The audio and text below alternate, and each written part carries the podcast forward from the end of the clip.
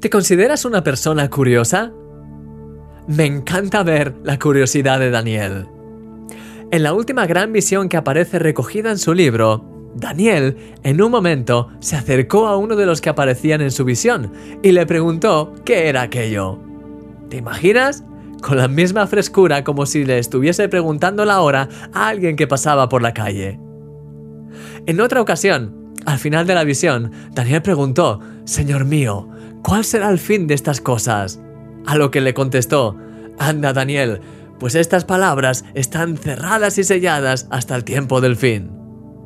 Me encanta la respuesta, sobre todo por el Anda Daniel. sí, una de las claves para recibir respuestas de Dios es preguntarle. Y Daniel era persistente. No solo en preguntar, sino en querer entender. Es por ese motivo que se tiró tres semanas ayunando, como vimos ayer. Porque realmente tenía hambre de escuchar la voz de Dios en su vida más que de ninguna otra cosa.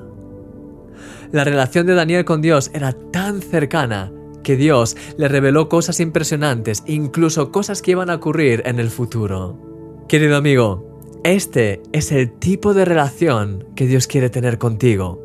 Y para ello es imprescindible que le abras las puertas de tu corazón y que aprendas a escuchar su voz.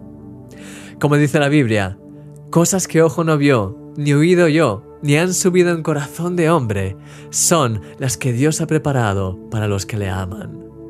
Sí, estas son las que Él, las que Dios ha preparado para ti, querido amigo. Vamos a orar.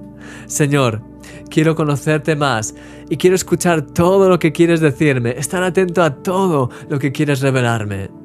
Quiero conocer más tu corazón y tener una amistad profunda contigo. Háblame, Señor, y ayúdame a tener mis oídos bien atentos a tu voz.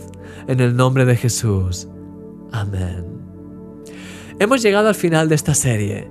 Deseo de todo corazón que haya sido de gran bendición para tu vida poder estudiar ahora la vida de Daniel. no olvides descargar a continuación la guía de estudio que he preparado. En ella encontrarás un resumen de las siete claves que hemos analizado a lo largo de estos días y preguntas para la reflexión que te ayudarán a profundizar más en este tema. Nunca lo olvides, eres un milagro.